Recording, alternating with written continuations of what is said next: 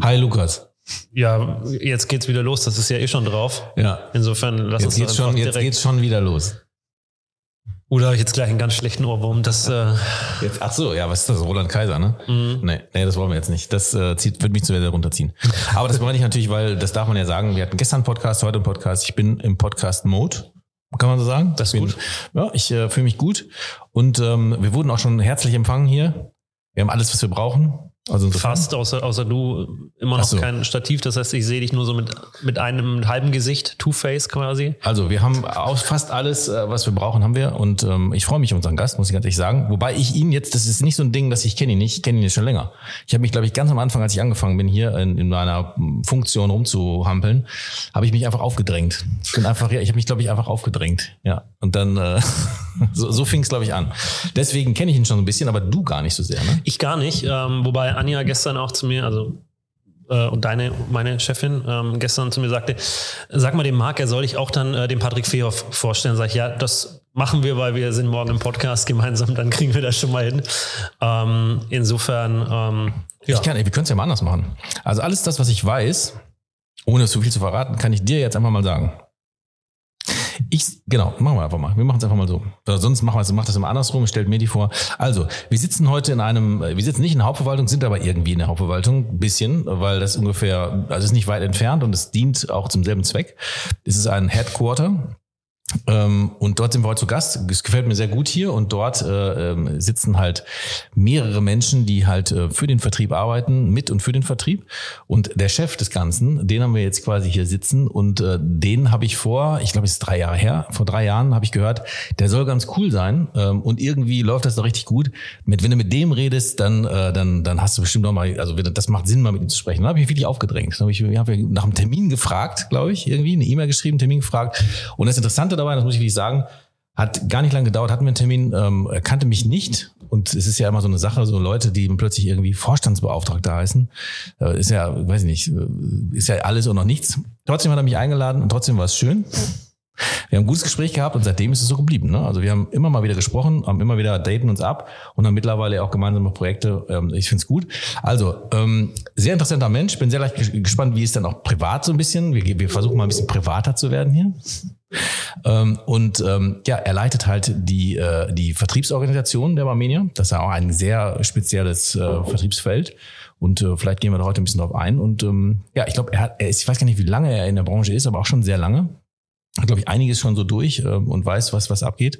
Also von daher sehr interessantes äh, Vertriebs, sehr interessanter Vertriebsmensch. Ähm, und da werden wir wahrscheinlich heute eine Menge lernen oder hören. Ja.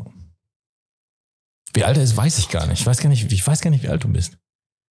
Ich würde dich mal, nee, ich lass das mal lieber.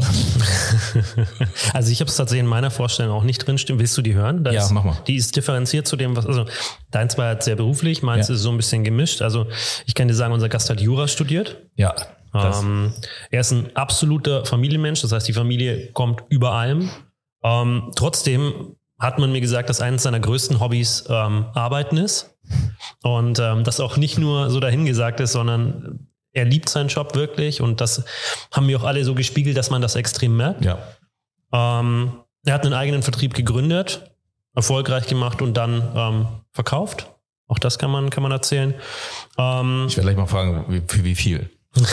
Gucken wir mal, ob wir das rauskriegen. ähm, er ist überzeugt, dass trotz den vielen Direktvertrieben, die es mittlerweile gibt, die persönliche Beratung immer ihren Wert behalten wird und immer ihren Stand behalten wird. Ähm, die Menschen, mit denen ich über ihn gesprochen habe, die sprechen mit unfassbarer Anerkennung und Verbundenheit über ihn, ähm, was ich sehr, sehr toll fand. Also wirklich sehr, ähm, wenn man, wenn man Menschen vorher befragt zu Podcast-Gästen, ist ja immer die Resonanz sehr positiv. Da sagt jetzt selten jemand was Negatives. Aber die Art und Weise, wie es gesagt wird, wurde, ähm, hat klar gemacht, die meinen das auch wirklich so und das fand ich sehr, sehr interessant. Ähm, mir wurde gesagt, der Gast hat ein unfassbares Allgemeinwissen. Ähm, das haben wir vorhin auch schon mal so ein bisschen durchhören können im Vorgespräch.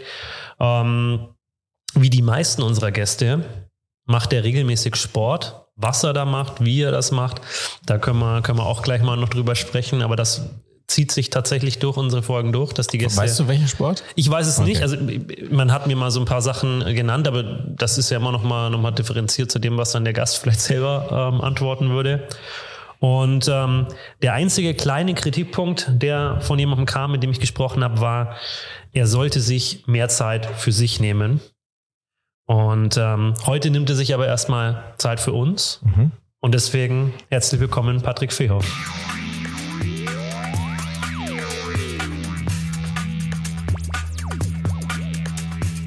Willkommen bei Inside Insurance, dem Podcast rund um alles mit V, Versicherung, Vertrieb und viel mehr. Du bist hier bei Lukas und Marc. Viel Spaß. Ja, Dankeschön. Ich brauche jetzt, jetzt klatschen, das haben wir gestern vergessen. Ich weiß, Weil du weißt es nicht. Ist. Ne? Ja. So, ja. Hallo Patrick. Hallo Marc. Hallo Lukas. Hi. Hi. Sehr interessante Vorstellung. Diesmal auch ein bisschen, bisschen anders. Von mir random, von dir vorbereitet. Ne? Ja, sehr, sehr cool. Aber vieles kann ich echt unterstreichen, was ich dann auch in deiner Vorstellung gesehen habe. Weil ich glaube ich, und deswegen habe ich auch gesagt, privat, privat kenne ich dich gar nicht. Muss ich ja auch nicht, ganz klar. Aber vielleicht kommt er, vielleicht kommt er heute ein bisschen was durch. Würde mich freuen. Bestimmt. Ja. Ich glaube, du musst näher ans Mikrofon ran. Oder das Mikrofon näher ran an dich ran. Also ja, oder so, halt. so ist besser, ne? Ja, so ist ja. gut. So ist sehr gut. Also wir haben jetzt quasi in der Vorstellungsrunde schon zwei Fragen aufgeworfen. Ja. Einmal das Alter mhm. und einmal den Verkaufspreis. Schauen wir mal, welche Antwort wir kriegen. natürlich würde ich am liebsten natürlich zu beiden nichts sagen, aber ich will euch jetzt auch nicht, äh, möchte ich schon beantworten. Also ich bin 49 und äh, werde im nächsten Jahr in der Tat im April 50 Jahre alt. Uh. Ähm, das äh, ist aber jetzt für mich auch kein Problem. Ich finde das eigentlich super, freue ich mich drauf. Und äh, solange wie ich fit und gesund bin, ist es auch völlig in Ordnung. Ähm, zu dem anderen Thema, das äh, sage ich natürlich nichts dazu, aber das war auch nicht der Rede wert. Also insofern. Okay. Ja. Verstehen wir vollkommen. Aber ich, ich, ich möchte, also normalerweise sagt man sowas ja dann immer, äh, aber hätte ich, mit 50 hätte ich jetzt auch nicht gedacht, ehrlich. Also es ist jetzt auch keine Schleimerei hier, muss ich gar nicht, ähm, kriege ich auch kein Geld für.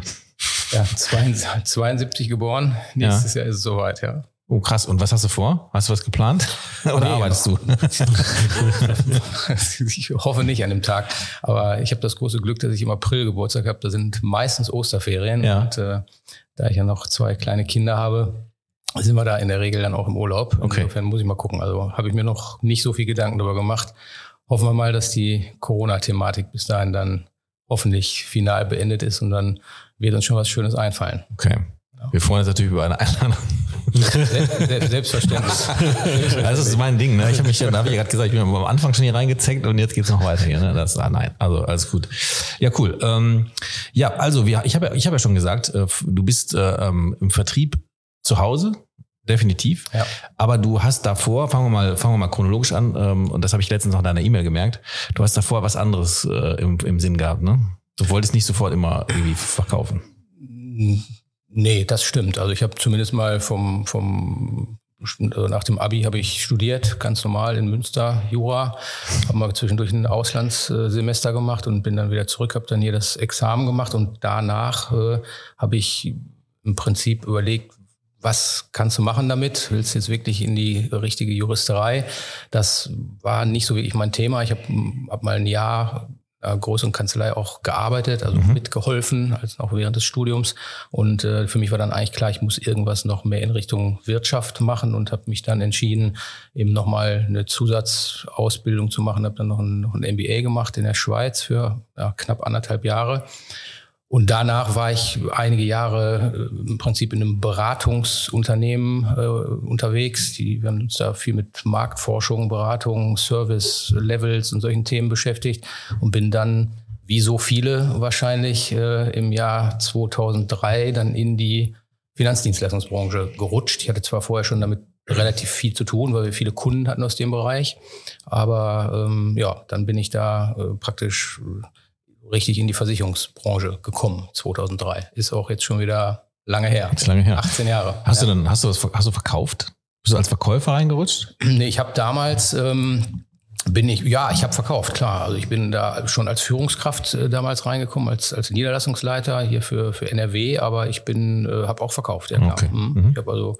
grundsätzlich äh, die ersten Monate habe ich nur verkauft, weil wir damals auch eine richtige Verkaufsausbildung machen mussten und auch wollte ich auch. Ich habe dann auch den Versicherungsfachmann gemacht. Äh, das gehört irgendwie dazu. Hätte ich nicht unbedingt gemusst, weil da gibt's ja dann auch so Ausnahmetatbestände eben mit Studium etc. Ich habe das trotzdem gemacht. Und äh, dann habe ich auch immer wieder mal verkauft. Das mache ich auch heute noch. Ja? Ja. Bist du ein guter Verkäufer? Ich glaube, ich glaub, glaube, dass es bestimmt noch bessere gibt, aber es klappt ganz gut. Okay. Ja, cool. Finde ich, ich finde selber verkaufen äh, zwischendurch äh, und zu wissen, worüber man redet, glaube ich, sehr, sehr wichtig. Ne? Gerade auch in, in der Branche ist, glaube ich, so weit weg zu sein, ähm, nicht, nicht gut. Ne? Es bleibt ja auch nicht aus. Es gibt ja allein im Freundeskreis, im Bekanntenkreis natürlich dann Fragen. Wenn jemand weiß, du bist bei der Barmenia, Ja. äh, dann kommen da viele Fragen zur Versicherung und äh, logisch natürlich äh, wickle ich das dann auch ab. Und ich hatte ja auch eine Zeit lang einen eigenen, eigenen Kundenbestand hier und da sind auch noch Ach. Leute dabei, die ich auch nach wie vor heute noch betreue. Ja? Ja, das sind die, die ich halt selber gewonnen habe. Ne? Ja. Ja. Aber du machst nicht so einen Service-Call und rufst ab und zu mal an. Ja, Ja, wie sieht's denn aus? Inzwischen eher selten, aber habe ich gemacht, ja klar, vorher schon. Cool. Sehr cool. So, Lukas, komm. Ich habe ich hab Warm-up gemacht. Ich Power- dachte, du- du das Ich ziehe das jetzt durch hier, ne? Das ist, ja, ich dachte, ich kann hier nochmal so ein bisschen zuhören, ein bisschen Ja. gucken.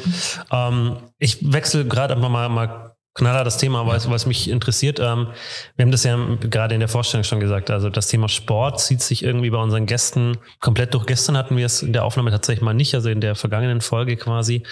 Ähm, aber ansonsten merken wir bei allen unseren Gästen, die machen Sport, die machen gerne Sport. Also das ist nicht so, ich muss abnehmen, deswegen muss ich jetzt Sport machen, sondern es ist ein Drang, eine Lust.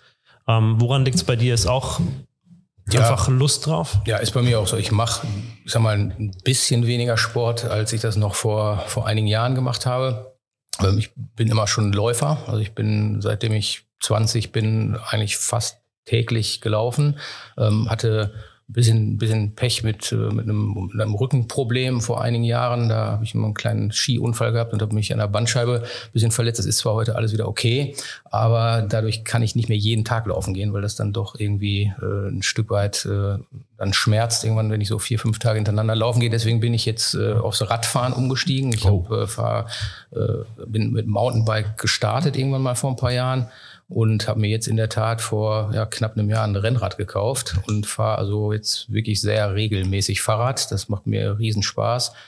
Ich wohne ja auch so ein bisschen außerhalb äh, von der City. Da sind tolle Strecken, die kann man dann auch wirklich super fahren. Und das mache ich jetzt so drei, viermal die Woche Ehrlich? und versuche dann eben noch ein bisschen was anderes nebenher zu machen. Natürlich auch mal ein bisschen äh, Kraftsport und äh, ab und zu gehe ich natürlich auch noch laufen, aber eben nicht mehr so viel. Ja. Äh, Fährst du denn so noch komplett Montur? Ja, ich habe das, das hat sich so einge, hat sich so eingespielt. Ne? Am Anfang war das natürlich eher nicht so. Ne? Ja. Da bin ich dann irgendwie mit einer kurzen Hose und einem T-Shirt aufs Fahrrad gestiegen und äh, bin einfach mal losgefahren. Irgendwann wurde es dann ein bisschen kälter draußen. Ne? Ich dachte, gut, jetzt musst du dir mal eine vernünftige Radfahrhose holen. Und ähm, äh, jeder, der schon mal Rennrad gefahren ist, weiß ja, dass der Sattel jetzt auch nicht so super bequem ist. Da ist eine Radfahrhose dann auch schon angenehm, äh, die ein bisschen gepolstert ist. Und äh, jetzt inzwischen ist das schon so, dass ich dann so ein Radfahrhemd und eine Hose auch anziehe. Und klar, ein Helm, finde ich, ist heutzutage ja auch keine Frage mehr. Den Ja. muss man sowieso tragen, egal mit welchem Rad man unterwegs ist, ob Ja. Rennrad oder Mountainbike. Und dann mache ich so meine Touren halt, ja. Ich muss das nur einmal kurz sagen, wahrscheinlich kriege ich da wieder negative Zuschriften, ne? aber ich finde immer, wenn ich die, wenn ich die Rennradfahrer so sehe, und das äh, meine ich auch überhaupt gar nicht persönlich, niemanden einzeln meine ich, nur äh, das insgesamt nämlich so war, immer zu Tour de France früher, ne? nur, nur noch Rennradfahrer auf der Straße, ne? Und auch wirklich, ich glaube, jeder Dulli ist dann irgendwie, äh, aber dann ist es so, dass ich niemals jemanden gesehen habe, und du hast es ja vielleicht jetzt gerade äh, dementiert. Aber wenn jemand sich ein Rennrad kauft, ist er in kompletter Montur unterwegs, ne? Mit, mit Werbung drauf, also als, als ob, als ob wirklich äh, jetzt gleich hier Das- die Tour de France startet. Äh, und da denke ich mir manchmal so, muss das sein? Also, Das habe ich jetzt nicht. Also ich habe jetzt, ich habe jetzt keinen Sponsor, auch keinen Sponsor auf meinem Trikot. Nee, ich hab Also du hast- du hast- ist schon, ist schon eher einfarbig das Ganze, Okay. aber es, es macht halt einfach Sinn, ne, weil es einfach bequemer ist. Ne? Also Ja. jetzt irgendwie im weißen T-Shirt und einer kurzen Jeans äh, Rennrad zu fahren, macht jetzt nicht ganz so viel Spaß und dann merkst, Abgeschnitten merkst du dann auch nachher. Ähm, aber ähm, klar, ich, das finde ich jetzt auch ein bisschen übertrieben. Also wenn du dann so Fünfer-, Sechser-Gruppen äh, da siehst von älteren Herren, die in voller Montur mit Sponsoren auf den Trikots da rumfahren. Wo, wo man sich ja wundert, dass es diese Trikots in dieser Bauchgröße dann noch gibt. Ne? Also das, ja, teilweise ja. Ja, aber Weil- das, das gehört dazu, sich zu also pimpen, habe ich gedacht. ich habe schon auch, also ich fahre verhältnismäßig geht. Also ich könnte mehr Fahrrad fahren, sollte mehr Fahrrad fahren, ähm, aber ich habe schon auch entsprechend Outfit, weil ich finde, es ist einfach angenehmer ähm, auch zu fahren. Gerade eben Radhose ist einfach mit den, mit den Satteln pff, so ein Thema. Aber ich weiß, was du meinst mit den, mit den Rennradfahrern. Ja. Also ich, obwohl ich viel Fahrrad fahre, bin ich immer noch kein großer Fan von denen, die dann äh, trotz äh, drei Meter breiten Radwegen ähm, mitten in der Straße fahren und ähm, Chef der Straße sein Ich wollte gerade sagen, es, So, das muss ist, auf diesem ähm, Fahrrad, vielleicht willst du sagen, auf diesem Fahrrad muss sich das auch so anfühlen, dass wenn du drauf sitzt, dass du extrem schnell bist, ne? Oder? Weil hin, wenn du da hinterher fährst, denkst du dir, ich, ich schieb dich hier gleich weg, ne? Aber der, der da drauf sitzt, hat in so eine, in, liegt das in Gut, wenn du, mit, Position? wenn du mit einem dicken AMG von hinten kommst, ist ich klar, fahre überhaupt keinen dicken da. Ich, ich fahre ich fahr mit Zug. So, äh, ja, aber ich finde, der Radsport an sich ist, ist, ist ähm, also gerade Rennradsport, ähm, und dann hätte ich dich jetzt gefragt, warum denn gerade das? Ich meine, du hast gesagt, äh, körperlich halt gesehen vielleicht ein, ein Grund, aber ähm, ich finde äh, Rennradsport, wenn man sich damit beschäftigt, sehr kompliziert, ne? wie die Rollenverhältnisse im Team sind. Ne? Ähm, da gibt's ja den Edelhelfer und sonstige Situationen, die muss man so alle verstehen. Ne? Aber insgesamt ein Teamgefüge und führt insgesamt zum, zum Ziel, zum Erfolg. Ne? So, mega Brücke jetzt. Komm, Patrick. Das ist der Grund. Ja. Nein, also das ist bei mir beim Radfahren natürlich nicht so, sondern ich fahre schon oft alleine und mit oft mit einem Freund zusammen, also zu zweit. Da gibt's dann keine Helfer und auch selten Windschatten und solche Geschichten. Das ist dann schon äh, äh, reines Amateurfahren, äh, was wir da machen. Aber mir macht das Spaß. Also ich kann da den, krieg da den Kopf frei, ich kann wirklich mal anderthalb Stunden abschalten. Ich fahre jetzt auch keine 100 Kilometer Touren, sondern dann eher mal 40, 50 oder auch mal nur 30, wenn ich weniger Zeit habe. Und dann ist man in einer Stunde, anderthalb Stunden, eins, drei Viertel, maximal zwei Stunden dann auch durch. Sonst dauert es mir auch zu lange. Also das ist mir dann zu viel Zeitaufwand. Ja. Also zum Thema Wegschieben kann ich noch eins. Ähm, ich war letztens mal, mein Bruder ist wirklich passionierter Radfahrer, also der Auch Rennrad. Der hat, glaube ich, ich glaube vier Fahrräder hat er, ein Mountainbike, ein Rennrad, ein Gravel und dann noch mal eins. Ähm, und dann hat er noch eins oben in der Wohnung stehen zum ähm, in der Wohnung quasi fahren. Und ähm, den, also wir waren letztens haben wir eine kurze Tour gemacht und ähm, sind dann so, wenn man in dem Ort, in dem mein Bruder wohnt, reinfährt, steht dieses Schild, wo mit dem Auto immer gesagt wird, Mensch, du fährst zu schnell oder zu langsam mit diesem Smiley. Und er hat dann so, ich würde mal sagen, so 50 Meter vor dem Schild, hat er gesagt, ja, er muss jetzt da mal kurz was machen, hat beschleunigt, ist an dem Schild, nur damit da dieser rote Smiley kommt, weil er über 50 fährt. Also zum Thema Wegschieben, ja, Okay, der war schon schneller, ne? Ja. Ja, ich finde, ich habe dann wahrscheinlich die falschen vor mir, ne? Irgendwie die, die jetzt gerade da zehn Kilometer zum nächsten Biergarten fahren oder so, ne? Mit dem ganzen Trikot-Gedönse. Aber ähm, ja, Aber du bist dann eher, fährst eher alleine oder zumindest maximal zu zweit. Also du bist jetzt nicht so der, das. wenn sie sich einrichten lässt, zu zweit meistens, ja, ja, genau. Jetzt nicht so, nicht so in der Gruppe und ich fahre auch nicht 50, also das ist schon sehr schnell. Ne? Das ist dann eher so Mitte 20 die Durchschnittsgeschwindigkeit, aber das ist auch okay, finde ich. Also Das, ist, das ist ganz gut. Da gibt es immer noch genug Leute, die dann in einem wirklich schnellen Tempo an mir vorbeiziehen, wo ich dann immer denke, mein Gott, äh, wie schnell kann man fahren mit so einem Ding? Aber ähm, das äh, Meistens Senioren auf dem E-Bike. das, ja, wobei E-Bike, die fahren ja zum Glück nur 25, Ja, das also das schaffe ich noch. Aber wenn es dann so wirklich äh, passionierte Rennradfahrer gibt, die schon lange fahren, die sind natürlich dann nochmal einen Zacken schneller. Ja. Ja. aber jetzt habe ich eine Power-Überleitung. Ja, bitte. Also äh, da bist du dann halt, ähm, da bist du dann halt, äh, sag mal so, moderat, sagen wir es mal so, unterwegs. Aber in deiner Funktion hier bei der Barmenia, nämlich als Leiter der Vertriebsorganisation, äh, seid ihr schon, das darf man mal sagen, also schon sportlich unterwegs, ne? Ich will jetzt Überholspur will ich jetzt nicht sagen, äh, dann wäre das wieder hier wieder so, keine Ahnung, aber Der Gast, schon, der Gast nickt. ja, okay, okay. Aber da ist schon, da ist schon ein Speed drauf und das freut uns ja alle, ähm, alle, ähm, die bei der Barmenia arbeiten, dass das halt so gut funktioniert. Und da würde ich direkt mal dieses Thema einläuten, nämlich diesen Speed vielleicht mal ganz kurz, ähm, ähm, ja, vielleicht mal von dir so erklärt zu bekommen. Also nur zur Erklärung an sich, die Vertriebsorganisation, da sind ganz viele Vertriebsmannschaften dahinter, ähm, die alle, ähm, die alle äh, quasi dann ähm, an einem Strang ziehen, äh, unterschiedlicher Couleur. Ähm, und das ist ja gerade so das Interessante. Und ich bin aber auch der Meinung, dass das auch viele gar nicht so richtig verstehen, ne? weil das ja so vielfältig ist.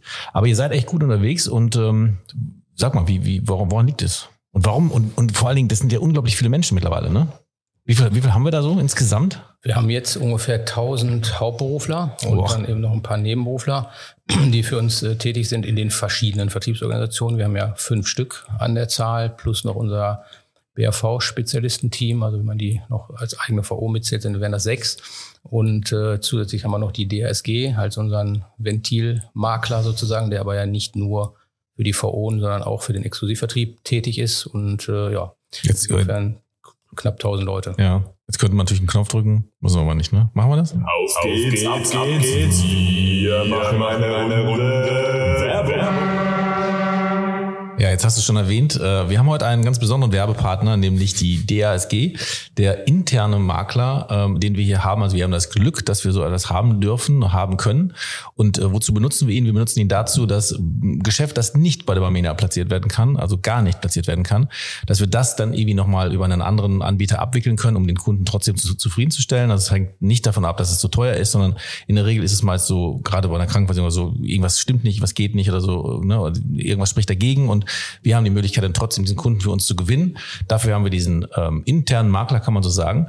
Ähm, steht jedem äh, Barmenia-Vertriebler zur Verfügung. Ähm, jeder kann ihn, kann ihn nutzen, ähm, immer nur dann, wenn nichts anderes geht. Das will ich ganz explizit hier nochmal sagen. Nicht einfach nur aus Spaß oder weil man denkt, hm, ich will mal lieber was anderes verkaufen. Nein, aber es geht nur dann, und ich glaube, da sind die Mitarbeiter auch angehalten dazu, ist nur dann wirklich zu machen, wenn es wirklich triftige Gründe gibt. Und dann kann man die nutzen. Und so haben wir echt nochmal unseren Servicegedanken, den wir da bei der Barmenia sowieso haben, nochmal echt nochmal getoppt. Und ähm, hier kann man, da darf ich das so sagen, Patrick, jeder, ne, der hier bei der Barmenia arbeitet, ähm, hat die Chance, dort anzurufen. Dort gibt's nette Mitarbeiter, Ja. die dann halt speziell zuständig sind, glaube ich, so ist es, ne? Genau. Und dann ähm, quasi das Anliegen aufnehmen und sich dann darum bemühen, ähm, dann diese Abwicklung ähm, äh, zu vollziehen, oder? Ja, genau, genau so ist das. Also wir wollen versuchen natürlich den Kunden glücklich zu machen am Ende des Tages.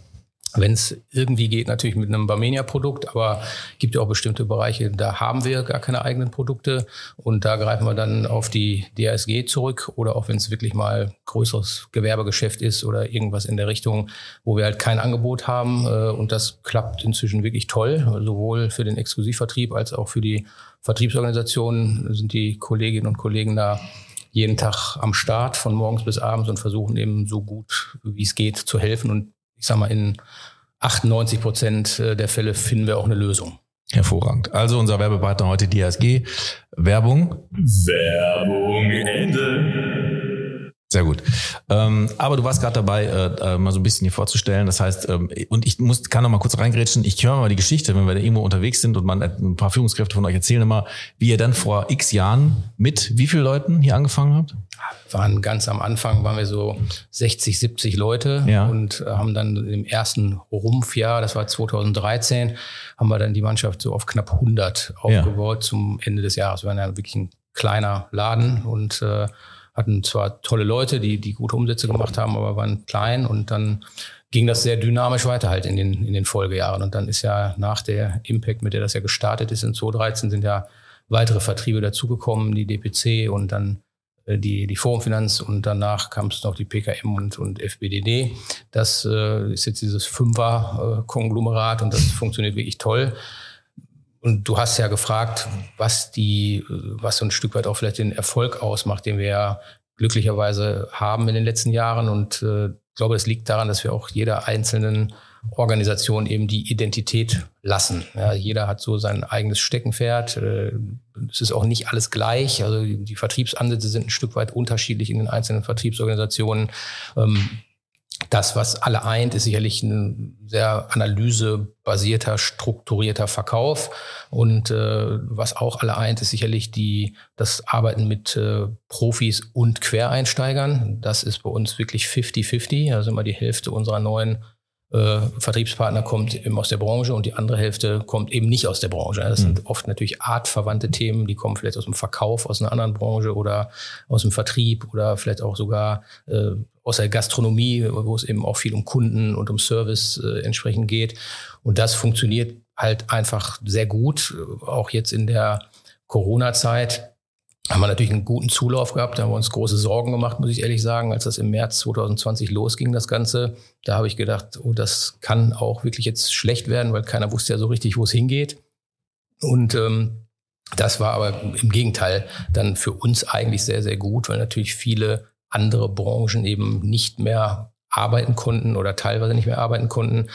Und wir natürlich ein tolles Angebot hatten für die Leute, um eben auch weiterzumachen. Und äh, ja, wie ihr wisst, ist der Umsatz nicht nur bei uns, sondern auch im ganzen äh, Hause Barmenia ja ordentlich in die Höhe geschnellt. Viele haben das gar nicht so richtig verstanden. Ich habe da so meine eigenen Theorien, warum das so ist. Ich glaube, dass, äh, dass die Menschen einfach ein großes Bedürfnis nach Sicherheit haben, jetzt in dieser aktuellen Pandemiezeit. Jetzt sind wir ja hoffentlich zum Glück am Ende, aber während der letzten anderthalb Jahre gab es ein hohes Sicherheitsbedürfnis. Ich glaube, die Leute haben auch mal wieder gesehen, was kann eigentlich alles so passieren, wie schnell kann man berufsunfähig werden, wie schnell kann man im Krankenhaus liegen, wie blöd ist das, wenn man zu sechs in einem Zimmer liegen muss, ja, gerade wenn es einem wirklich schlecht geht. Und äh, auch die Altersversorgung hat deutlich gewonnen in der Zeit, weil ich glaube, die Menschen einfach auch Zeit hatten, um drüber nachzudenken. Ne? Was ist denn eigentlich so in Zukunft? Und auch mal vielleicht über ihr Leben ein bisschen nachzudenken. Viele waren im Homeoffice und äh, insofern war diese Zeit so schlimm, wie es natürlich insgesamt äh, ist und für, für alle war, äh, ist das für uns geschäftlich eine gute Zeit gewesen, ja. Jetzt muss ich dazu sagen, und das spricht auch wirklich für die Branche, weil viele, wir reden ja oft darüber, dass die Branche ja echt auch in den, in den Jahren, irgendwie auch in den Vorjahren irgendwie gelitten hat. Ne? Da gibt es ja viele Vorurteile, die ähm, ja, der Branche anhaften, die absolut nicht mehr so sind, wie man es damals empfindet. Aber so ein Negativ-Image bleibt natürlich lange irgendwie. Ähm, aber ähm, das muss man ja mal sehen. Ich bin ja auch schon einiger Zeit jetzt irgendwie hier, ähm, also in der, in der Branche. Und ähm, in schlecht, ich habe immer das Gefühl, so in so schlechten Zeiten, dann, dann merkt man, okay, wie wichtig eine Versicherung, wie wichtig Absicherung ist. Und in guten Zeiten, wo es vielleicht manchmal vielleicht nicht so präsent ist, äh, man aber vielleicht ähm, Geld hat, ne, ähm, weil es gerade richtig gut läuft und sich überlegt, wie lege ich es denn an oder so, dass also in jeder in jeder Phase ähm, irgendwie immer einen äh, es einen Grund auch gibt über Versicherung zu sprechen, ne, immer. Also da kauft man sich ja dann vielleicht auch Versicherungen, die jetzt nicht so ganz das krasse so krasse Thema, da kauft man sich vielleicht noch so ein Add-on obendrauf, keine Ahnung, was es sein kann. Aber egal, wo wir wo wir uns befinden, äh, gibt es immer einen Grund für Versicherung, ne? Und das finde ich sehr ähm, sehr stabil, finde ich sehr interessant äh, und macht diesen Job halt an, am Ende dann auch sehr ähm, wertvoll. Ja, es geht halt häufig auch der Grundgedanke der Versicherung verloren, weil die Leute immer nur an, ich sag mal, Kapitalvermehrung denken oder eben an, an andere Themen. Versicherung ist dazu da, dass viele Leute dafür sorgen, dass es dem Einzelnen gut geht, wenn was passiert. So, das ist das Prinzip der Versicherung und das ist in der Krankenversicherung so, das ist in der Berufsunfähigkeit so und das ist auch in jeder Sachversicherung so. In der Lebensversicherung ist es vielleicht noch ein Stück weit anders. Da geht es natürlich schon in erster Linie um Sparen und um Altersversorgung, aber das sollte sich einfach jeder klar machen und Versicherung gibt es seit Hunderten von Jahren genau aus dem Grund und die mhm. wird es auch in Hunderten von Jahren noch genau so geben wie heute. Da bin ich tausend Prozent überzeugt. Ja, also echt ein Grund hier mal reinzuschauen in die Branche.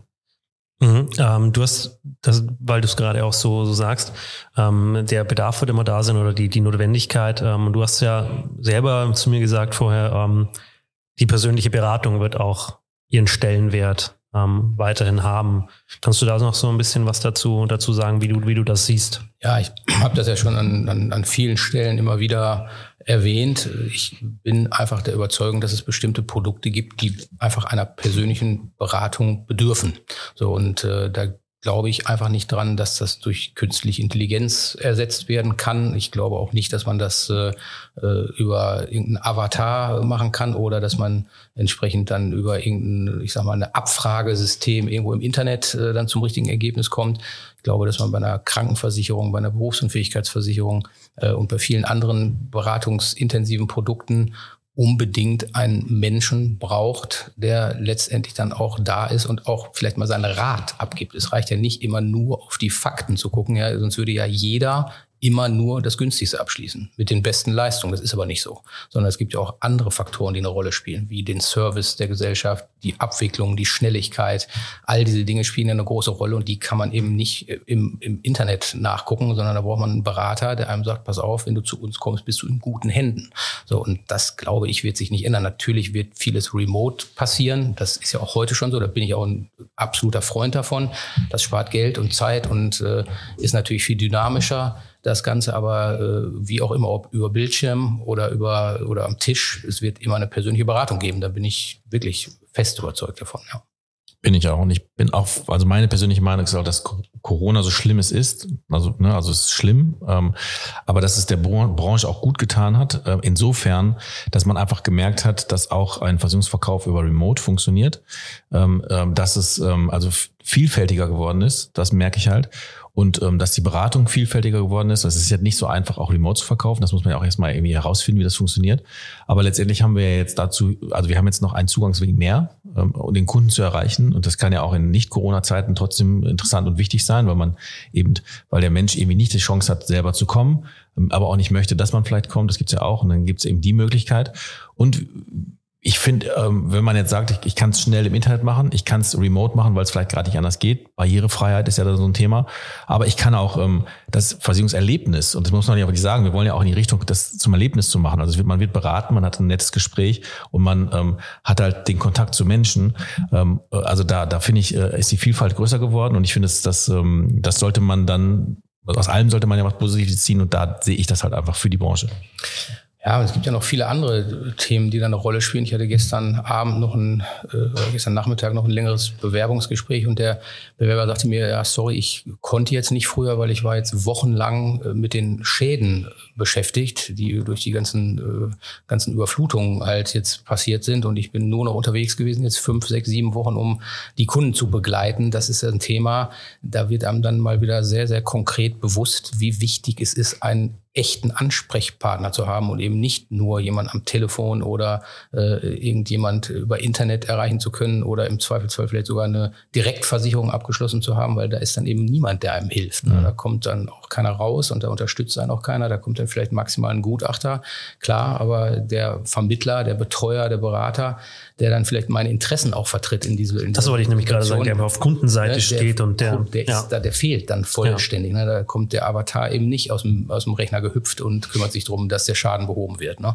Und vielleicht auch Tipps gibt, wie man es am besten machen kann, das Ganze und wie man am schnellsten dann entsprechend auch wieder zum Normalzustand zurückfinden ja, kann. Ja, und auch ich finde auch rein menschlich. Also es geht ja nicht, also natürlich geht es jetzt gerade, wenn man, wenn man diese ganzen Hochwasserschäden mal nimmt, ähm, dann geht es ja aber nicht nur um den Schaden an sich, sondern es geht ja auch um die Begleitung des Menschen, denen ein gutes Gefühl Gefühl zu geben, zu sagen, hey, wir, wir kriegen das gemeinsam hin. Ja, auch das spielt ja eine wahnsinnige wichtige Rolle. Und auch das, finde ich, kann eine KI oder kann ein Avatar in der Form halt nicht nicht leisten. Genau. Ähm, und deswegen, da, da stimme ich komplett zu, ja. Also ist es nicht nur der Verkauf, kann man mal so ähm, festhalten, sondern ist es auch das, Be das Begleiten. Das, also ne, ich verkaufe eine Versicherung, ist, das, das steht ja immer im Vordergrund, ne, du verkaufst Versicherung. Mhm. Und in dem Fall gehen wir darüber hinaus und sagen, okay, nee, wir begleiten dann halt so einen, so einen Kunden halt durch diese Krisen, durch diese ganzen äh, Situationen, aber auch durch glückliche Situationen, wo vielleicht ein Kind geboren wird oder ne, wo irgendwie sowas passiert. Also das hat ja, gibt's ja überall ähm, Berührungspunkte. Also das ist natürlich auch ein, ein ganz großer Anteil eines, eines Versicherungsverkäufer oder einer Verkäuferin, eben genau das halt zu machen. Bindung zum Kunden und Vertrauen und, äh, und Nähe schaffen. Ne? Ja. Und das haben aus meiner Sicht hat jetzt die, die letzte, diesen letzten anderthalb Jahre haben halt genau das auch gezeigt, ähm, dass eben Produkt, natürlich kann ich mir das günstigste Produkt mit verhältnismäßig guten Leistungen kaufen und das fühlt sich dann erstmal ganz vernünftig an und man ist froh, wenn man wenig Beitrag zahlt. Aber das Schwierige eben am Versicherungsvertrieb ist ja, dass, dass die eigentliche Leistung, die wir, die wir bieten, die kriegt der Kunde erst in dem Moment, wo er sie braucht. Und das kann Jahre später sein. Und das dann stellt er plötzlich fest, uh, ich war vielleicht doch beim falschen Anbieter, weil die, der Direktanbieter war es vielleicht doch nicht. Und das, finde ich, ist so diese, diese Besonderheit ähm, auch der Versicherungsbranche, was den Versicherungsvertrieb so, so spannend macht. Ja, absolut. Und man kann auch noch, ein, noch mal eine Stufe zurückgehen und äh, mal vor den Verkauf gehen. Im Endeffekt ist es ja so, dass äh, viele Menschen den Bedarf ja gar nicht kennen. Also wir haben ja in der Schule kein Fach Versicherungswesen, was normalerweise nötig wäre oder zumindest mal, ich sag mal, Betriebswirtschaft mit einer, einem kleinen Teil Versicherungsthematik. Das gibt es nicht in Deutschland. Also das sollte grundsätzlich der Umgang mit Geld, der Umgang mit, mit dem Leben an sich, ne, der. Da gehört Versicherung halt einfach ja. dazu. Das müsste man als einen Teil in der Schule lehren normalerweise. Das ist in Deutschland nicht so. Ich weiß nicht, ob es in anderen Ländern so ist. Hier auf jeden Fall kenne ich es nicht. Und ähm, dadurch wissen viele Leute gar nicht, was sie brauchen. Das hat ja einen Grund, warum so viele Menschen keinen Elementarschutz hatten jetzt, weil es ihnen keiner gesagt hat, weil sie nicht wissen, was es ist überhaupt. Müssen sie auch nicht, weil die machen einen anderen Job. Und äh, das ist halt unser Job, den Leuten auch zu erklären, was sie überhaupt brauchen.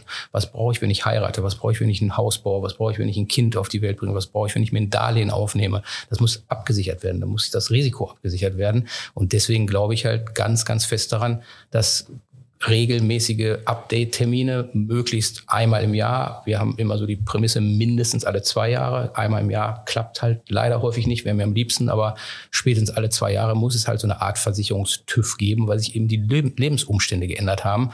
Und äh, mag sein, dass irgendwelche Start-up äh, Insurtechs dann vielleicht mal eine Mail schreiben, die sofort im Spam landet oder die gelöscht wird, aber da ist eben keiner da, der guckt, was ist überhaupt meine Situation? Verdiene ich vielleicht auf einmal viel mehr Geld? Habe ich aber mein Haus gebaut?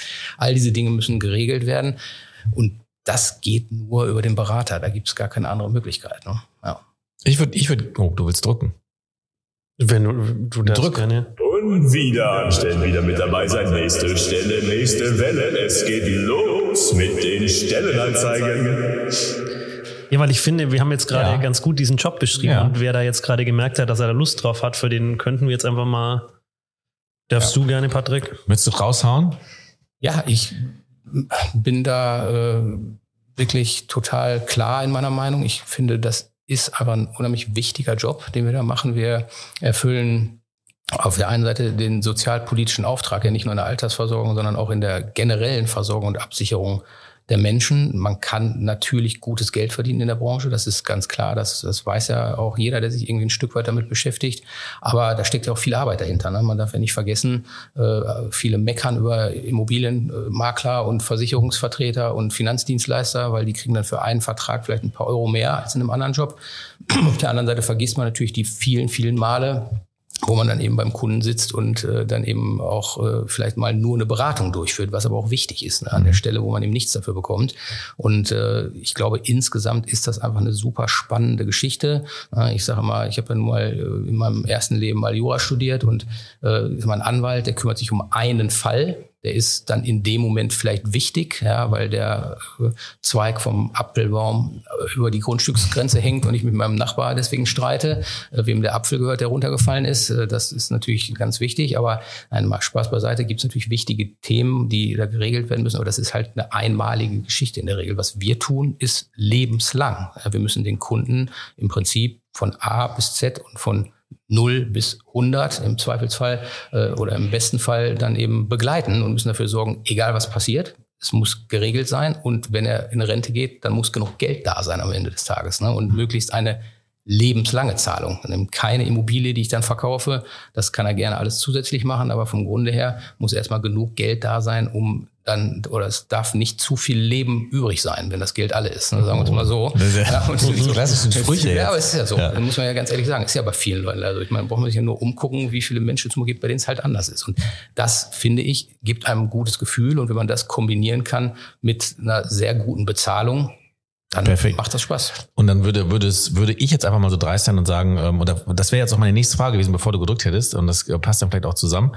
Ähm, hauen wir erstmal raus. Also jeder, der Bock hat, der, bei den Vertriebsorganisationen anzufangen, der kann sich natürlich direkt bei dir melden, der kann sich dann auch generell hier melden, der kann sich auch bei uns melden, ne? at äh, insideinsurance.barmenia.de. Ähm, einfach mal raushämmern. Ähm, wir leiten das dann direkt weiter, ne? wer, wer Lust hat. Und dann habt ihr, äh, jetzt grinst du so, sollen wir das so nicht? Doch, unbedingt. Wir nehmen, wir nehmen alle Bewerbungen gerne an. Mann. Ja, wir filtern das mal. Ich guck mal drüber erstmal. Und dann, Du baust dir dann noch ein eigenes Team auf. genau, genau. Irgendwann, das, das wird, das ist eine super Idee. Ja, da haben Lukas, Lukas. Haben wir ja schon oft drüber gesprochen. Ähm, dass ich mein eigenes Ding aufbaue. Ja, weißt du. Genau. Ja, also jeder, der Bock hat, gerne bewerben. Ich ähm, würde, ähm, und ihr sucht, glaube ich, ihr habt, ihr, sind, ihr seid überall vertreten, ne? Ähm, äh, es gibt keine Region, wo ihr nicht seid. Ähm, und jeder, der irgendwo wohnt, der jetzt aus Hamburg zuhört oder aus München, Berlin, wo auch immer, äh, oder aus, wo, wo waren wir noch, wo war das noch, wo ich nicht wusste, wo das war? Munterbauer. Äh, egal wo, irgendwo gibt's jemanden. Rostock. Äh, genau. Rostock, wo ist Rostock? Auch, auch in Montabaur haben wir ein schönes, sehr, sehr schönes Büro Siehste? mit einem ganz erfolgreichen Kollegen, ja. Also überall, also egal wer Bock hat, ihr, du hast ja auch richtig schön über den Job gesprochen, ähm, einfach mal bewerben und melden. Aber jetzt hätte ich die Frage, was zeichnet, zeichnet denn jetzt quasi die Vertriebsorganisation so ein bisschen aus? Also wie würdest du das denn so ein bisschen beschreiben? Ähm, du hast gesagt, die Vielfältigkeit ist da. Ähm, es gibt mehrere ähm, ähm, äh, Organisationen drunter, die hast du gerade alle genannt. Jeder hat so sein eigenes seinen eigenen Spirit, ähm, aber alle, alle sind ja irgendwie eins ähm, äh, mit, der, mit, mit der Eigenständigkeit, die sie brauchen. Was, was, was würdest du jetzt sagen, damit der Bewerber auch sagt, so, yo, ich komme nach Montabaur. Ja, vielleicht zwei Punkte dazu. Das erste ist natürlich, wir haben ein sehr, sehr gutes System, sich, wo man sich schnell ein Team aufbauen kann. Und äh, das ist natürlich auch unser Ansinn. Wir wollen ja wachsen und wachsen kann man aus meiner Sicht nur dann, wenn man eben viele Menschen gewinnt, die bei der Sache mitmachen. Und das geht natürlich besser, wenn man dann auch, ich sag mal, sein eigenes Team schnell gewinnen kann und man dann auch Einnahmen hat, die natürlich regelmäßig kommen und eben nicht nur dann, wenn man eine Abschlussprovision äh, generiert. Äh, ich glaube, da sind wir wirklich sehr gut und da haben wir auch unheimlich viele Hilfestellungen, dass man eben dann auch als Teamleader sozusagen agieren kann, wenn man eine gewisse Zeit lang da ist, sich eingearbeitet hat, die fachliche Ausbildung hinter sich hat. Ähm, das ist das eine Thema. Und ähm, ich glaube einfach, dass wir uns äh, ja, das ist schon wie eine große Familie. Ne? Also wir versuchen schon den Leuten eine Heimat zu bieten und die sollen halt gerne kommen. Der Job ist natürlich nicht immer nur mit positiven Erlebnissen belegt. Man hat auch negative Erlebnisse und ich glaube, dass man da, wenn man ein gutes Team hat und, und äh, ja, so eine familiäre Bindung eben, dass das einfach viel leichter geht und dass man dann eben gemeinsam sowohl die positiven als auch die negativen Erlebnisse durchsteht sozusagen oder auch feiert ne, am Ende des Tages. Das ist, äh, das ist, glaube ich, ein wichtiger Punkt und das kriegen alle unsere, alle unsere Führungskräfte wirklich sehr, sehr gut hin, finde ich. Also egal in welcher Region und egal aus welcher VO, da sind wir eine große Familie und, und wir feiern zusammen und da gibt's natürlich Wettbewerb, gar keine Frage, mhm. auch unter oder innerhalb der äh, VO, aber äh, am Ende haben wir alle das gleiche Ziel. So, und äh, das ist natürlich, dass das Ergebnis der Barmenia gut aussieht. Und da wollen wir unseren Teil beitragen. Ja, das tut ihr auch. Ähm, und jetzt, Lukas? Ja, wenn du dazu noch was hast. Nö, ich, ich, ich fange jetzt wieder, ich wollte was anderes anschneiden. Genau, dann würde ich jetzt was anderes. Weil du, ich fand, das war gerade, du hast gerade den Punkt Ziel, gemeinsames Ziel. Ähm, und mir wurde ähm, im Vorgespräch äh, erzählt, dass du klare Ziele dir formulierst, ähm, um die dann eben umzusetzen. Da hätte mich interessiert, wie du das tust. Sind das fünf Jahrespläne oder sind das, ähm, hat das eine klare optische Form oder wie, wie machst du das? Ja, es gibt einen Fünfjahresplan, in der Tat, ähm, wobei man, wenn man ganz ehrlich ist, macht ein Dreijahresplan mehr Sinn aus meiner Sicht, weil die Fünfjahrespläne werden einfach zu oft verändert. Optimal ist es natürlich so, wie es jetzt bei uns in den letzten Jahren gelaufen ist, wenn man es nach oben verändern muss. Doof ist, wenn man es nach unten verändern muss, aber das haben wir bisher ja wirklich ganz, ganz gut hinbekommen. Aber da habe ich schon wirklich sehr klare Ziele, die ich auch äh, ja, zu Papier bringe, auch für mich selber, äh, die ich äh, dann auch erreichen möchte. Und äh, das geht natürlich nur, wenn alle mitziehen. Das heißt, also, mhm. ich kann mir, kann mir natürlich viele Dinge überlegen, wenn unsere, unsere oder meine Kollegen da nicht mitmachen dann funktioniert das nicht. Und wir können uns da schon sehr gut immer speziell fürs nächste und fürs übernächste Jahr äh, dann auf ein gemeinsames Ziel einigen. Und das da trägt jeder seinen Teil dazu bei. Und bisher glücklicherweise toi toi toi ist das wirklich so, dass fast immer die einzelnen äh, Teammitglieder oder auch die einzelnen Vertriebsorganisationen und innerhalb der VO dann auch die Teams da mitgemacht haben und fast alle ihr Ziel erreicht haben. Na, weil äh, wenn mal einer ein etwas schlechteres Jahr hat, dann kann man das in der Regel ausgleichen. Aber es dürfen natürlich dann möglichst nicht zwei oder drei sein. Und das hat bisher toll funktioniert. Mhm. Machst du das dann auch für, für persönliche Ziele oder nur für, für beruflich äh, bzw. Zahlenziele? Nee, mache ich auch für persönliche Ziele, auf jeden Fall, ja klar. Dreijahresplan?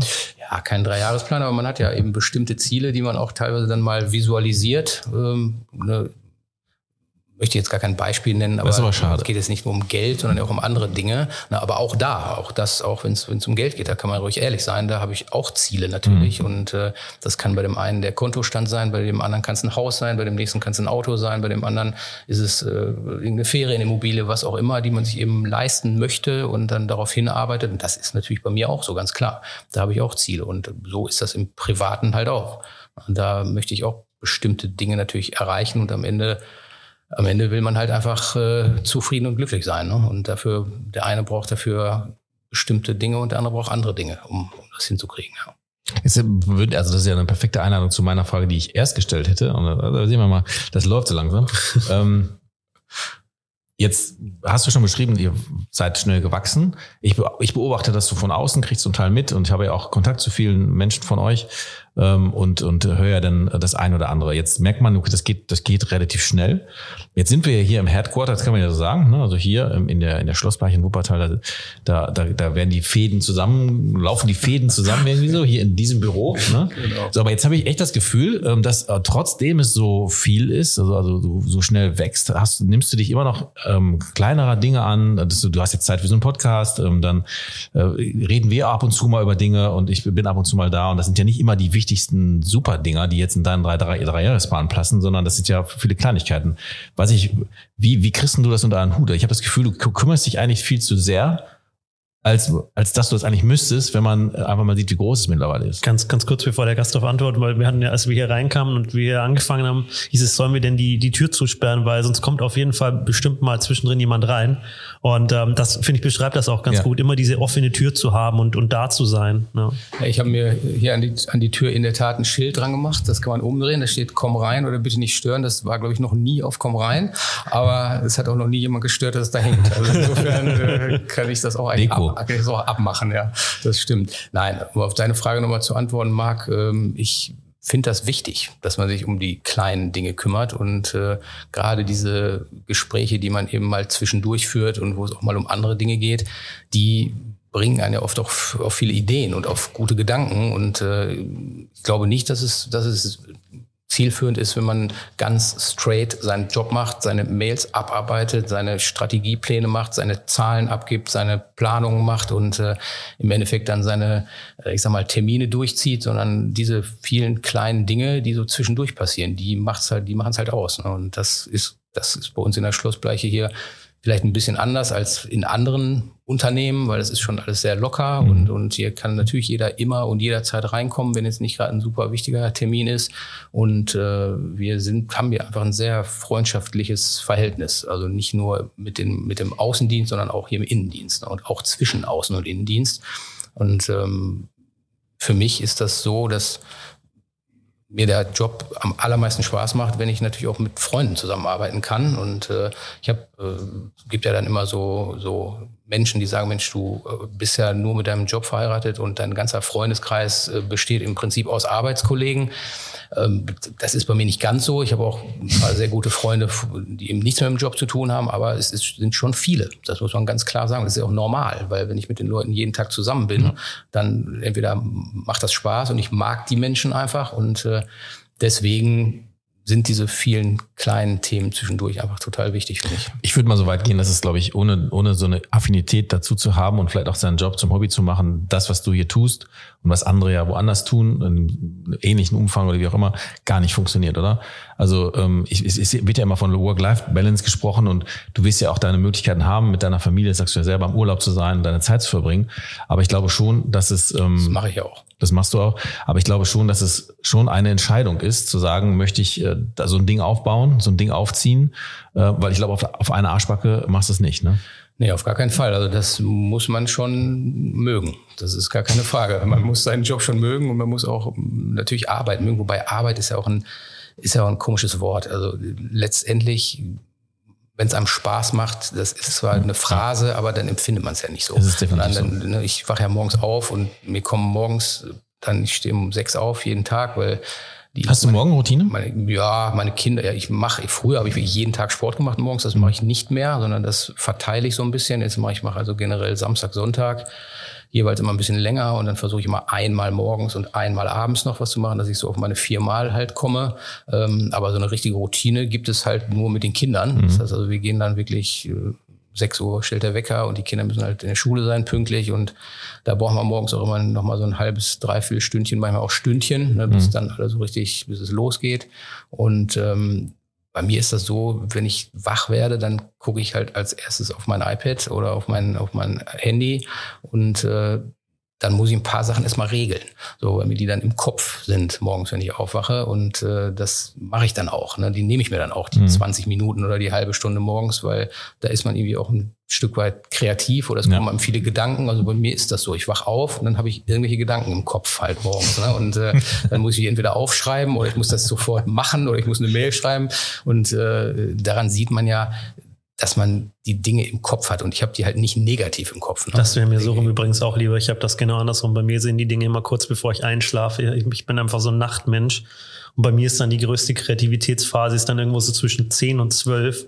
Und da immer nochmal iPad raus, nochmal was aufgeschrieben, da nochmal. Und deswegen, ich, ich kenne, ja, bei mir ist ein anderer ja, Zeitpunkt, aber ich weiß, was du, was, weiß, was du meinst, ja. ja das, das, das finde ich, muss man dann auch machen, weil wenn man so gepolt ist, dann ist das halt gut. Ne? Man sollte das jetzt nicht ignorieren. Und nee. äh, ja, das sehe ich auch so. Ja. Ich habe gestern, der Gast gestern, liest, ähm, bevor er anfängt in den Tag, liest er eine Dreiviertelstunde oder sowas, eine halbe, Dreiviertelstunde, irgendwie sowas, liest er ein Buch. Mhm. Ähm, manchmal ist es ja echt so, dass du, ähm, ich beschreibe das mal so, entweder reitest du den Tag mhm. oder er reitet dich. Ne? Und manchmal äh, wirst du so beeinflusst von dem, was passiert, dass du gar keine Kontrolle, manch, mir geht's manchmal so, ne? Äh, ich bin dann, dann Leute, die mich kennen und sagen, ich bin dann relativ lost manchmal. Ne? Also da passieren viele Dinge und mein, meine Struktur gerät äh, aus den Fugen, weil halt äh, genau sowas passiert. Mails, keine Ahnung, ich habe was im Kopf, muss noch mal schnell machen. Ähm, gestern fing er halt ganz ruhig an, also dreiviertel Stunde, liest er ein Buch, ist dann irgendwie vorbereitet auf, die, vor den, auf den Tag, finde ich auch ganz gut. So wie du es machst, fängst du ja schon Kaltstart, ne? Also, das, ja, kann man so sagen. Ja, aber das, das hilft dir dann also. Das ist, also ein Buch lesen würde ich dann so runterbringen, dass du dann wahrscheinlich liegen bleibst, oder? Wahrscheinlich, ja.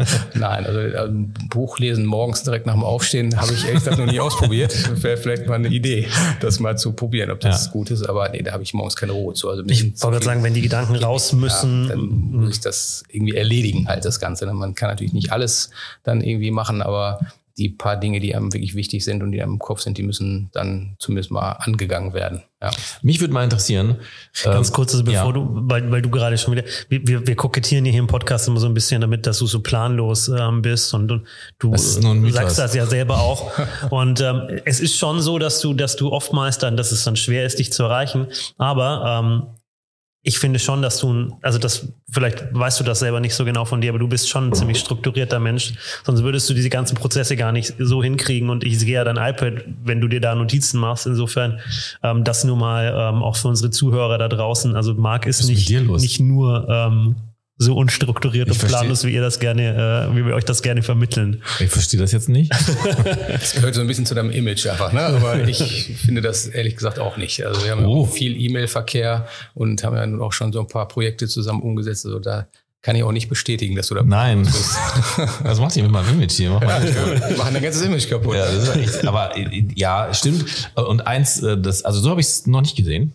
Muss ich mal drüber nachdenken, aber äh, trotzdem sagt man auch, aber auch von mir, und dann geht's, ist auch Schluss von mir, dass wenn ich dann da bin, bin ich auch da. Also dann machen wir einen Podcast und dann, denke ich aber nichts anderes nach. Ähm, und äh, vielleicht, ähm, ich bin halt auch sehr wirr und bei mir ist es sehr laut im Kopf. Ähm, und ähm, äh, von daher, vielleicht liegt es auch daran. Aber da, vielen Dank. Vielen, vielen Dank. So, komme ich jetzt noch was, Lukas? Wo du gerade die Phase hast, findest du noch irgendwas toll?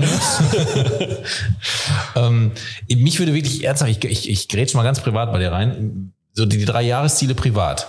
Also beruflich kann ich das nachvollziehen und ich kriege es ja selber mit. Ne? Ich, ich sehe, was passiert und ich sehe, wer, was, was noch dazukommt oder wir planen ja auch manche Dinge zusammen und das ist ja auch echt schön. Ähm, aber privat kannst du da von einem Milestone erstellen, wo, wo du gesagt hast, ich habe einen Dreijahresplan gehabt und das habe ich erreicht. Darfst, willst du das? Gibt's das überhaupt oder hast du noch gar nichts erreicht? Also privat, also du hast natürlich viel erreicht. hast du noch gar nichts erreicht? Nein, nein, also vielleicht dauert das ja alles viel länger, als du davor hast. Du hast ja einen riesigen Masterplan. Nee, also einen riesigen Masterplan habe ich nicht, weil das liegt auch einfach daran, weil ich mit dem, was ich tue, einfach total zufrieden bin. So und äh, ich hatte natürlich immer, also in den letzten Jahren den Wunsch, das so hinzubekommen, wie es eigentlich heute ist. Mhm. Äh, ich wollte gerne die, die VOen, die sollten einen gewissen Stellenwert haben, wollten eine gewisse Umsatzgröße haben. Aber ich wollte privat wissen. Privat ist, äh, privat ist es natürlich so, dass ich jetzt in den letzten Jahren einfach unheimlich viel um die Kinder dreht. Ja. Das ist einfach so. Ne, für mich ist ein Meilenstein, dass meine große Tochter jetzt gerade aufs Gymnasium gekommen ist. Und Ging mir das auch so. war mir total wichtig. Ne, das ja. ist ein super wichtiges Thema in den ganzen letzten zwei, drei Jahren im Prinzip gewesen. Das nächste ist jetzt, dass meine zweite Tochter, die jetzt in der dritten Klasse ist, dann das natürlich auch irgendwie hinbekommt. Und äh, dann, äh, ja, das sind so die Dinge, die einen eben, eben beschäftigen. Aber ich habe jetzt nichts, dass ich jetzt irgendwie sage, ich muss mir jetzt das und das kaufen oder ich habe jetzt irgendwie den Plan, ins Ausland zu gehen oder ich muss jetzt ein Sabbatical machen oder was auch immer. Die haben ja viele ne, diesen Plan, das habe ich nicht. Also okay. ich äh, natürlich auch logischerweise freue ich mich, wenn es gut läuft, finanziell auch gut läuft. Mhm. Ne? Aber ähm, da habe ich jetzt auch nicht so diese Riesenvorstellung. Also mir macht das so, wie es ist, wirklich Spaß. Aber jetzt mal kurz ein Ding unter, äh, weil du gerade gesagt hast. Vielleicht, vielleicht dass Leverkusen mal Meister wird. das, das wäre vielleicht noch. Das eine, sollte man vielleicht eher auf so einen 10, 10 Jahresplan mal gucken. Genau, da gucken wir mal, machen wir den 20 Jahresplan. Ja. Ja, ähm, nur von Vater zu Vater. Ähm, bei mir geht's ja genauso, dass meine Tochter jetzt in der fünften Klasse ist und äh, dieser Grundschulmodus vorbei ist. Jeden Morgen wundere ich mich und und du findest äh, mittlerweile auch, ich weiß es nicht, der der dieser Schul, der Rucksack, also die Schul, wie nennt man denn? Manche sagen bei euch sagt man Ranzen. Mhm. Das finde ich hört sich scheiße Schultasche. an. Schultasche. Tonister. Tonister, genau, die Tonne, ja, genau. genau. Die ist unglaublich schwer. Ist das bei euch auch so? Das ist bei uns auch so. Das ist bei meiner kleinen Tochter noch schlimmer als bei der großen, Ehrlich? muss ich sagen, ja. Also der ist, äh, also jetzt ist er äh, oder wird jetzt wird diese Woche Geburtstag und wird acht äh, und äh, so vor zwei Jahren, als das losging mit der Grundschule, war der Schulranzen oder Tourista oder Schulrucksack äh, größer als das Kind so ungefähr. Ja, das, das stimmt. Und das war so schwer, dass ich das kaum hochheben konnte. Ne? Wenn ich dann die wenigen Male, äh, wie ich zugeben muss, weil ich ja meist dann schon weg bin, die Kinder mal zur Schule gebracht habe und die beide noch zur Grundschule gingen, da konnte ich die Dinger kaum aus dem Kraftsport aus dem, aus dem, aus dem Auto Kraftsport rausheben. Ne? Also und ich habe es dann auch aber mehrfach. Ich find, das zeigt, das zeigt aber auch die ganzen Probleme ja. in unserem Bildungssystem. Ja, also, und da, genau, da wollte ich, da wollte ich noch mal kurz rein, weil ich das Thema fand ich nämlich sehr interessant und ich glaube, das ähm, gehört auch irgendwie hin. Oder ich bestimme, dass es hierhin gehört, weil ich, ich sehe jetzt zum Beispiel bei, bei Clara, so heißt die, äh, die, die, der, der Ranzen, Lukas, der Ranzen, muss man das eher dafür rollen können? Nee, das macht. Roll, roll das mal. Du nee, kann ich nicht. Ja, bin nicht das macht man, ich bin nur aus Bayern und nicht aus Franken. Ja. der, aber der Kollege Steinleitner, da hat ja, der hat ja gerollt wie ein, na egal. Also der Ranzen, die Tonista, was auch immer, ähm, ist ähm, in der fünften Klasse unglaublich schwer und ich sehe, da, da ist dann für Deutsch zwei Bücher, äh, dann ist noch Mathe war irgendwie auch noch mal drei Bücher und alles ist in diesem Ding drin. Ne? Und wenn man sieht, was für was für Material da drin ist und was da auch für ein Lehrstoff drin ist, ist das mit Sicherheit auch allgemeinbildungstechnisch natürlich sehr sehr wichtig. Da will ich jetzt gar nicht, ich will gar nicht absprechen. Aber wenn ich mir das mal so durchgucke, was ist noch darüber hinaus drin? Und ich denke jetzt gerade äh, drüber nach, ähm, dass, da haben wir auch darüber gesprochen, dass ähm, meine, meine Tochter anfängt, einen Podcast zu hören. Die kriegt halt immer mehr mit. Das wird bei dir auch so sein. Es gibt, viel, ja. es gibt YouTube, ist jetzt plötzlich ein Ding. Ja. Also das heißt, sie wird hart konfrontiert mit dem, was so abgeht. Aber niemand sagt ihr, wie man mit solchen Dingen umgeht auch. Ne? Also dass das halt zum Beispiel auch ein, wenn du, wenn du, wenn du dann Sachen aufs Handy lädst, so dass das dann Geld kostet, ne? dass da noch Dinge sind, die dann auch noch Geld kosten und so. Also und, und grundsätzlich der Umgang mit Geld. Bleibt bei der Familie, musst du selber irgendwie regeln. Es gibt manche Familien, Familien, die haben, kommen halt selber nicht klar. Ähm, kann man ja auch mal so sagen. Und da ist ja sowas echt angebracht. Also ein Fach, wo es wirklich darum geht, im Leben klarzukommen, äh, sprich Finanzen und all diese auch rechtliche Themen, ne? also wo man, wo man als Kind auch aufpassen muss, ne? wo man ja schon so früh damit konfrontiert ja. wird, würde ich absolut ähm, äh, befürworten. Aber wo, wo seht ihr, sag ich mal so, wo seht ihr das? Wo ist, es, ist es im Bildungssystem angehaftet? Muss es da drin sein? Oder gibt es, müsste es vielleicht sogar eine Initiative aus unserer Branche geben, sich den Schulen anzubieten, das ja. zu tun, ohne dass man da jetzt irgendwie Akquiseabsichten hat? Beides, würde ich sagen. Also ich glaube schon, dass es unbedingt notwendig wäre, ein Schulfach zu haben, in dem man den Umgang mit Geld äh, lernt und eben die betriebswirtschaftlichen Grundlagen. Mhm. So, das ist schon wichtig. Ne? Und davon äh, wäre dann, wie wir vorhin ja schon mal gesagt haben, auch unser Finanzdienstleistungsthema sicherlich ein Teil, aber auch viele andere Dinge, die halt wichtig sind. Und äh, äh ich glaube schon, dass odpustí ja wirklich schnell voranschreitende Technologisierung haben wir ja dann eben das Problem, dass da ganz neue Themen auf uns zukommen. Ne? Sowas, was du gerade erwähnt hast. Wir, das ist eine App, die kostet Geld. Ja, was ist das überhaupt wert? 2,99 Euro hier, 1,99 Euro da. Ja. Na, die Kinder verlieren vollständig das Verhältnis dazu, weil das ja einfach nur ein Knopfdruck ist. Einfach so, drücken drauf und dann ist das weg, das Geld halt. Ne? Das ist noch was anderes, finde ich, als wenn man 5 Euro Taschengeld bekommt in der Woche und sagt, da kann ich mir jetzt beim Bäcker ein Brötchen holen und äh, beim Kiosk irgendwie ein paar Süßigkeiten. Und sehe, dass es Na, weniger sehe, wird. Dass ne? es weniger aber selbst, wird, aber selbst das, das wird ja mittlerweile, also bei kleinen Kindern ja, was anderes, aber ja. umso älter die werden, kriegen sie es ja auch aufs Konto überwiesen, bestenfalls noch. Also haben dann auch noch eine, also das stimmt. Ich glaube, gerade dieses Verhältnis zum, zu dem Wert von Geld, also was ist was wert. Mhm. Ja, gerade dann, wenn ich eben auch den Gegenwert gar nicht mehr sehe, sondern ich kaufe ja was, aber ich, ich habe eigentlich gar kein Gefühl, was, du, was du kostet merkst, das. Du merkst das ja auch bei, bei Kindern. Ich meine, jetzt so langsam sind meine Töchter so groß, dass sie das schon verstehen. Aber noch vor, vor zwei, drei Jahren, wenn, wenn du sagst, was glaubst du, was das kostet, mhm. sagen die bei irgendwas, was 10.000 Euro kostet, sagen die 100 Euro. Und bei irgendwelchen anderen Sachen, die 10 Euro kosten, sagen sie 1000 Euro. Ja, so jetzt übertrieben. Ne? Aber sowas das stimmt schon, ja, aber das ist natürlich auch sehr schwer.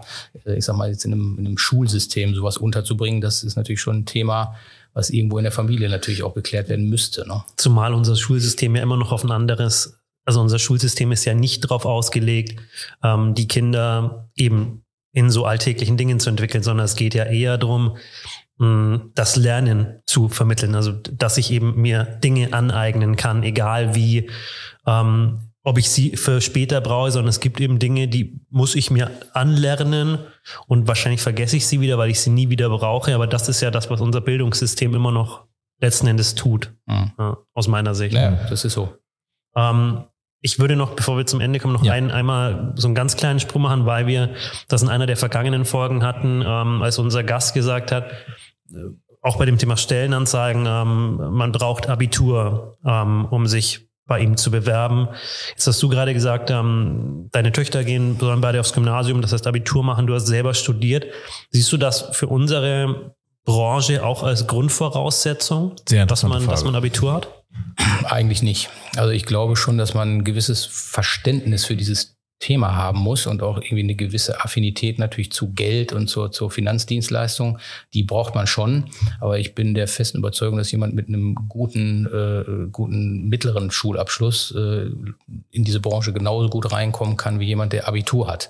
Wir haben ja bei unseren sag mal, Azubis, also bei den Versicherungskaufleuten ist das ja schon in der Regel in Deutschland üblich, dass man eben ohne Abitur äh, gar nicht erst anfangen kann. Ich glaube, äh, wenn man quer in die Branche reinkommt, als, als Quereinsteiger äh, reinrutscht sozusagen und dann wirklich eine gute Ausbildung bekommt. Und die bieten wir ja nun bei der Barmenia definitiv. Die Leute können sich innerhalb von ein, anderthalb Jahren zum Versicherungsfachmann eben qualifizieren. Glaube ich nicht, dass das zwingend notwendig ist. Es hilft vielleicht in der einen oder anderen Sache, aber ähm, wenn man mal wirklich drüber nachdenkt, welche Themen man in der 11., 12. und 13. Klasse behandelt. Und ich kann mich da noch sehr gut dran erinnern, was ich in der, Schule, in der Schule gemacht haben.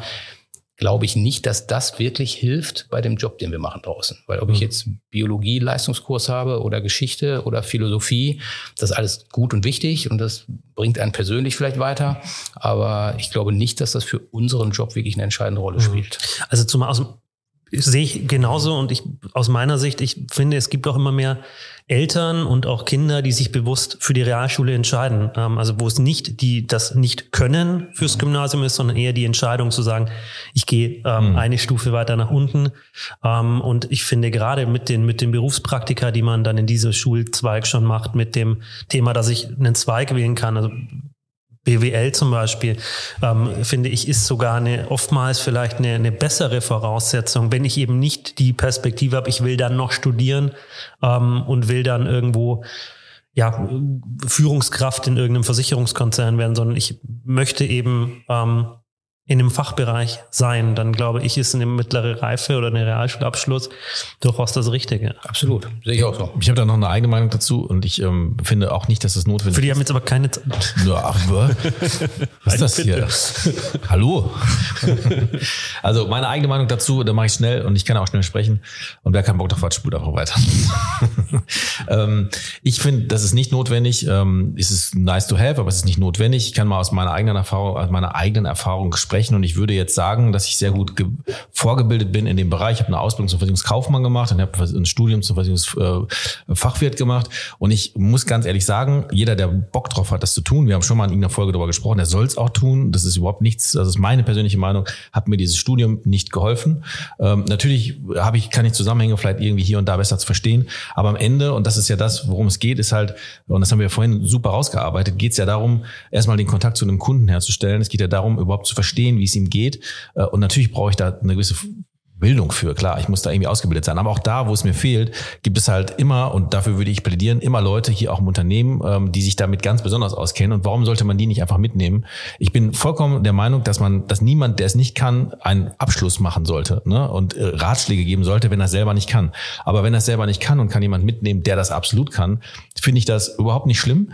Ähm, und ich finde, im Versicherungsverkauf geht es darum, Kontakte zu knüpfen, ähm, den Menschen zu verstehen, empathisch zu sein und überhaupt die, die dieses ähm, dieses Verkaufen, was ja nicht aufschwatzen sein soll, sondern dieses Verkaufen, das, das, da, wenn man das beherrscht, finde ich, ist die Fachlichkeit, meine persönliche Meinung, gar nicht mehr so wichtig, wenn man darauf achtet, dass man irgendwie keinen Scheiß macht. Also da muss man natürlich wissen, wo ich kenne ich mich aus, wo kenne ich mich nicht aus. Und dann letztes Ding, ich bin sowieso der Meinung, dass man erfolgreich wird, wenn ich mich spezialisiere auf etwas.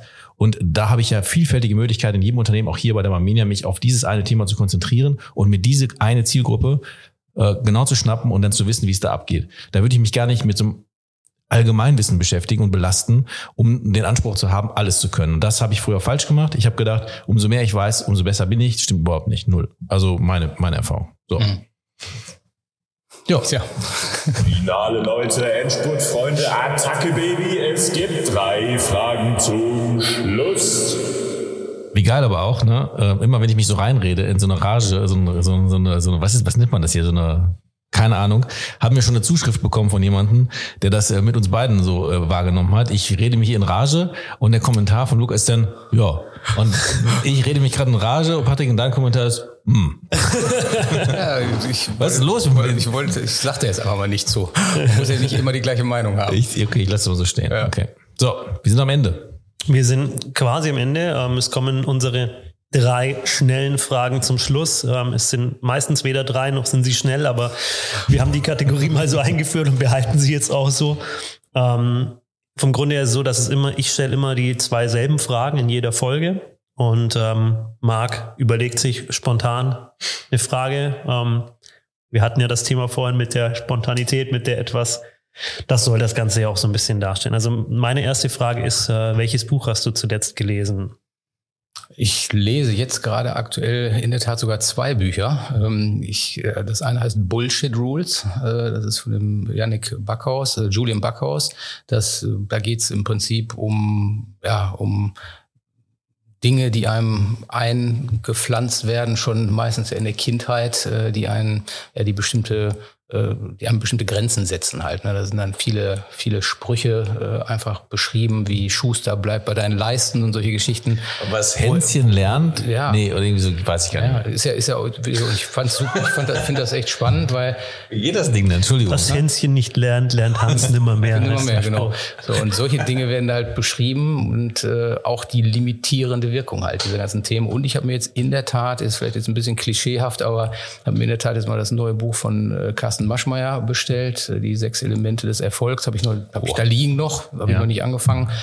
Interessiert mich aber einfach, weil egal was man jetzt vom, vom AWD oder von der alten äh, Tätigkeit hält, äh, ist er für mich ein faszinierender Typ auf jeden Fall. Stimmt schon. Und äh, das da bin ich mal ganz gespannt. Also das wird jetzt das nächste sein. Aber im Moment bin ich jetzt noch bei dem Julian Backhaus und lese gerade noch mal, was uns so limitiert im Leben. Ja, interessant. Ja. Ähm, liest du, blätterst du oder hast du ein Kindle oder irgendwas in der Art? Nee, nee, ich habe richtig Bücher. Bücher, okay. So, Taschenbücher, ja. Ähm, hast du ein Lieblingsbuch? Eigentlich nicht, nein. Also ein richtiges Lieblingsbuch habe ich nicht. Ich finde, es gibt viele super gute Bücher. Und ähm, aber ein richtiges Lieblingsbuch, nee.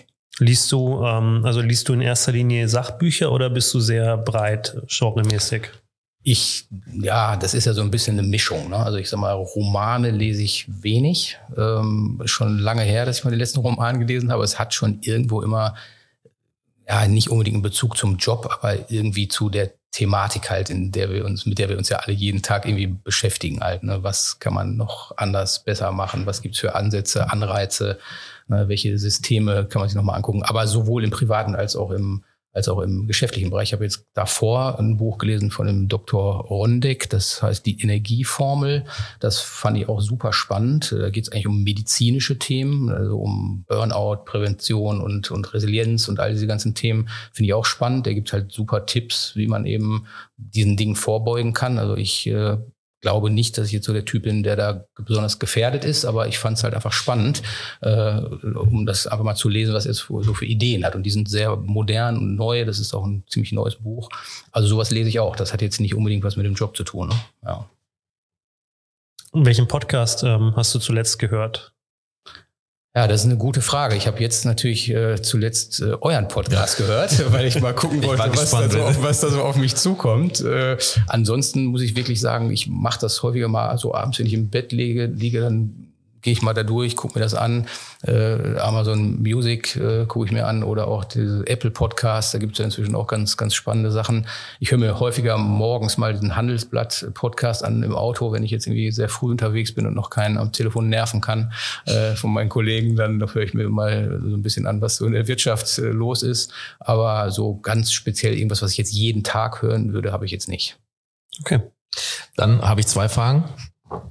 Einmal die Frage, die ich gestern schon gestellt habe, auf die ich keine Antwort bekommen habe, mit der versuche ich es nochmal. Aber um jetzt, ähm, äh, weil du es jetzt gerade gesagt hast, aus dem Buch bezüglich der Resilienz, wie hieß es noch? Ähm, Energie, Die bla. Energieformel heißt das. Die Energieformel. Was ist dann, äh, nachdem du es gelesen hast, dein, das, was dir, also der, der, der Tipp, der Trick, was auch immer, am meisten im Kopf geblieben aus dem Buch? Würde mich mal interessieren.